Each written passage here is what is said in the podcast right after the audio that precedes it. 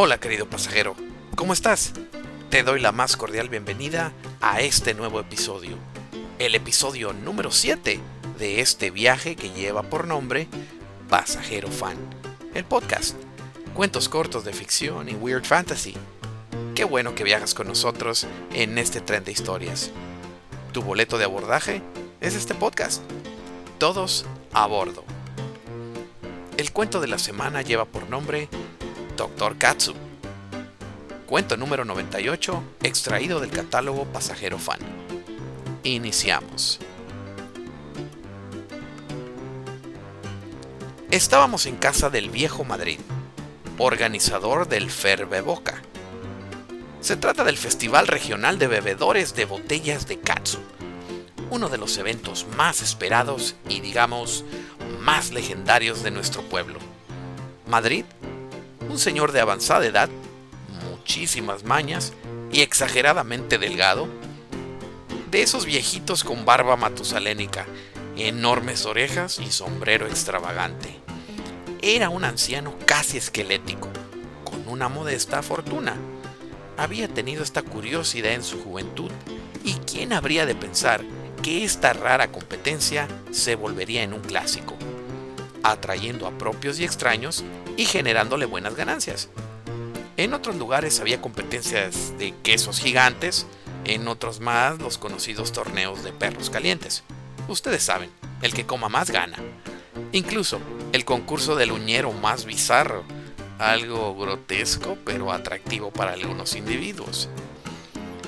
El Ferreboca tenía algo especial. Participaba gente de todos los estratos sociales y todos los orígenes era el atractivo principal de nuestro pueblo. Y claro, teníamos un campeón indiscutido, invencible. Nadie había hasta el día de hoy superado al gran campeón de nuestro pueblo, el increíble Dr. Katsup. Se había ganado el apodo al ser el vencedor del Ferbeboca por cinco años consecutivos. Nadie había llegado ni cerca de la marca establecida por el campeón. Bueno, con excepción de un vago de la localidad a quien le llamaban Raúl Mostacitas. La marca a vencer era la estúpida cantidad de 20 botellas completas de catsup, tamaño familiar. El doctor Katsup competía de forma misteriosa, ya que siempre era el último en aparecer a la hora del torneo, y siempre ocultaba su rostro con una misteriosa máscara amarilla y motivos rojos, alusivos al catsup y posiblemente la mostaza, ingredientes con un maridaje esencial. ¿Por qué lo de doctor? En alguna entrevista perdida apenas contestó que su profesión fuera de la ingesta desbordada de catsup era la de estar en un consultorio, por lo que la gente lo asoció rápidamente con ¡Ah! Claro, debe ser un doctor. Nuestro misterioso enmascarado estaba muy enamorado de Brit, una hermosa joven americana a quien había conocido en el último Boca. Su tórrido romance fue todo un acontecimiento, y como en toda historia romántica, ella, para poder darle el sí al doctor, le había puesto un tremendo ultimátum. Le había pedido que se mudara de inmediato a Las Vegas, para poder consumar su enlace matrimonial. Katsup estaba contra la pared, en un verdadero dilema ya que el siguiente campeonato se realizaría justo el día de la boda, la cual estaba programada para el 14 de febrero, día de San Valentín. Brit había sido muy clara en cuanto a los planes. No se te ocurra ni por un segundo dejarme plantada en el altar. No es una advertencia, es una amenaza, sentenció la arrogante chica. Había también una incógnita.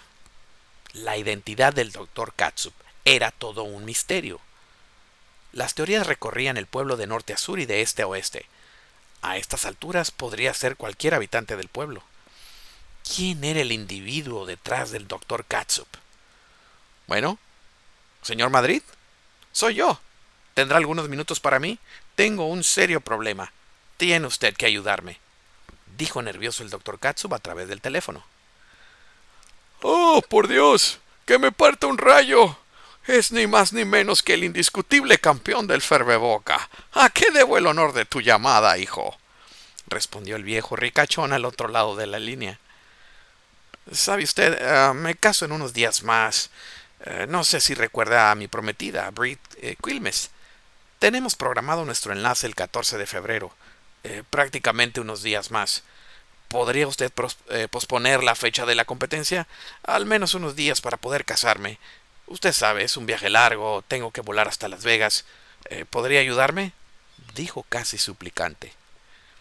Chico, tú conoces las reglas. Sabes que si pospongo la competencia, tu título pasará automáticamente a manos del contendiente que tome más botellas de Katsu, que obviamente no podrán ser suficientes si comparamos esto con tus números de cinco años consecutivos.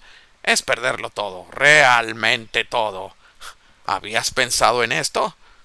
explicó el delgadísimo hombre barbudo, un sudor frío recorrió la nuca del campeonísimo y con mucho trabajo apenas pudo tragar saliva. Todo parecía indicar que no tendría opción. Sé que esto no le suena agradable. No solo es viajar a mi boda, señor Madrid, también necesito un préstamo. Es una cantidad pequeña, tan solo cinco mil dólares. Es decir, necesito que posponga el evento y que también me haga este préstamo, dijo con temor. Ven a mi oficina. Me agarraste de buenas. Creo que puedo prestarte ese dinero, dijo el viejito con un dejo de frescura. Un emocionado doctor Katsu recorrió la mitad del pueblo para llegar a la oficina del acaudalado dueño del evento más rentable en la región. En su trayecto al lugar, algunos pobladores lo reconocieron de inmediato, pues portaba la inconfundible máscara con la que se identificaba fácilmente.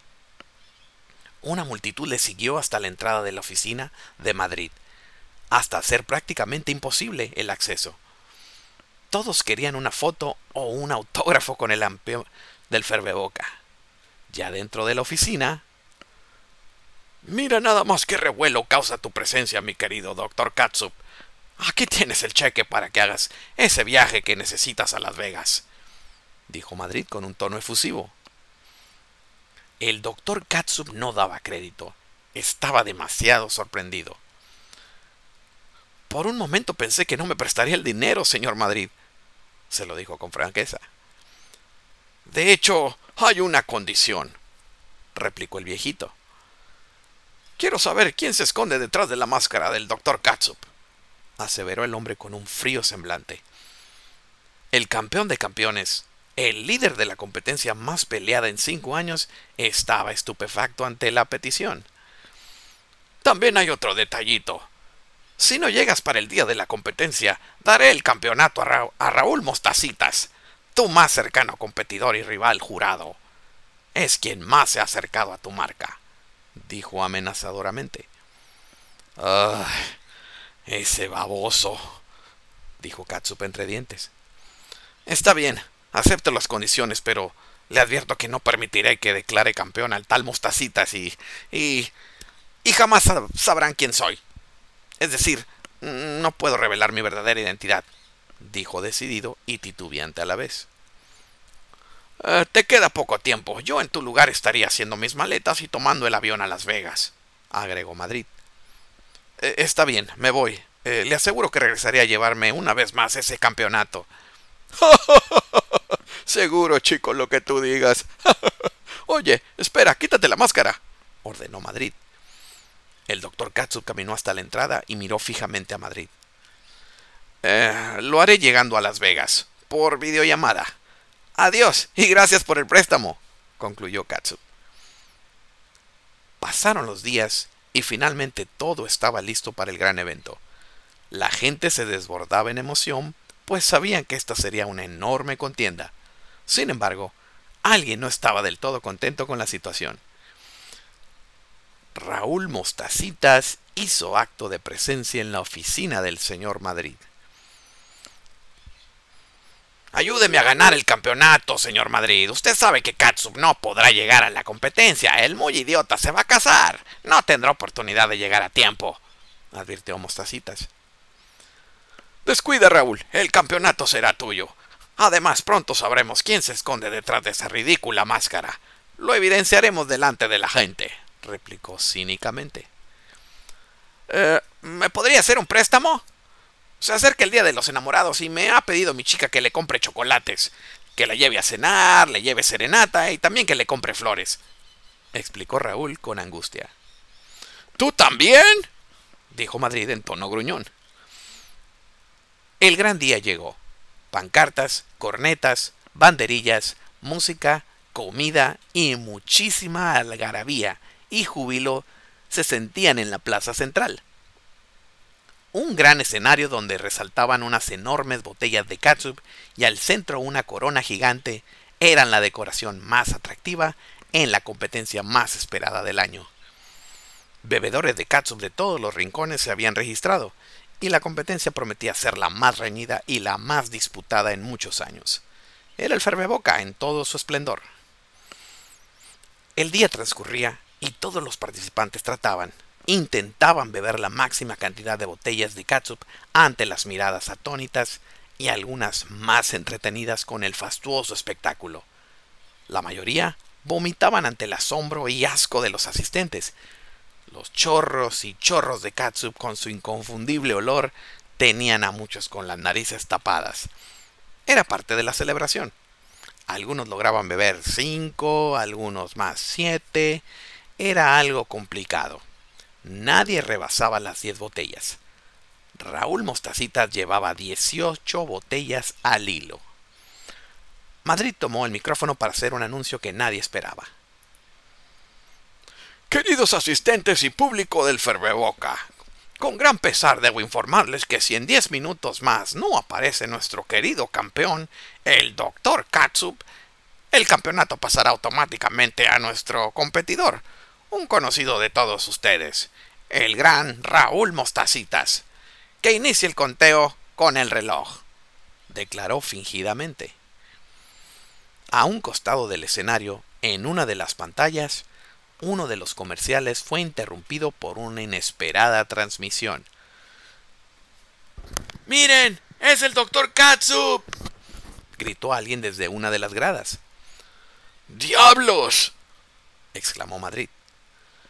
Con una sonrisa en los labios, el gran campeón del Ferbeboca se despojó de su máscara y confesando algo que nadie esperaba. Queridos amigos, mi nombre es Jesús Parritas. Soy nutriólogo de profesión. Muchos de ustedes me conocen, ya que soy quien les da consejos y tratamientos para mejorar sus hábitos alimenticios. Confieso que mi pecado es amar este delicioso producto al que conocemos como katsup.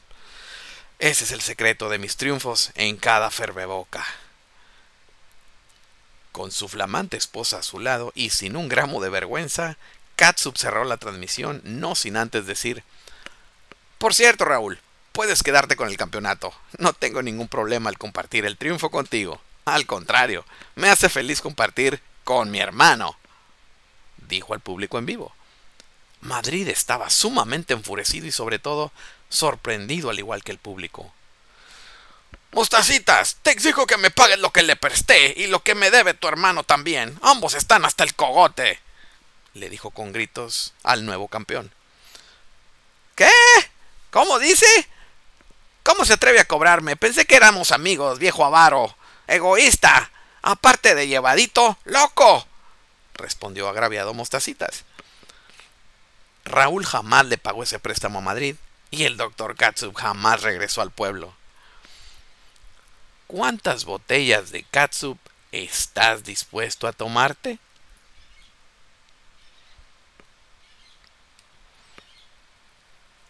Queridos pasajeros, si te gustó este episodio y deseas apoyar este esfuerzo creativo, todo lo que tienes que hacer es dar clic en el enlace, ya que tu apoyo es muy valioso y nos impulsa a seguir creando.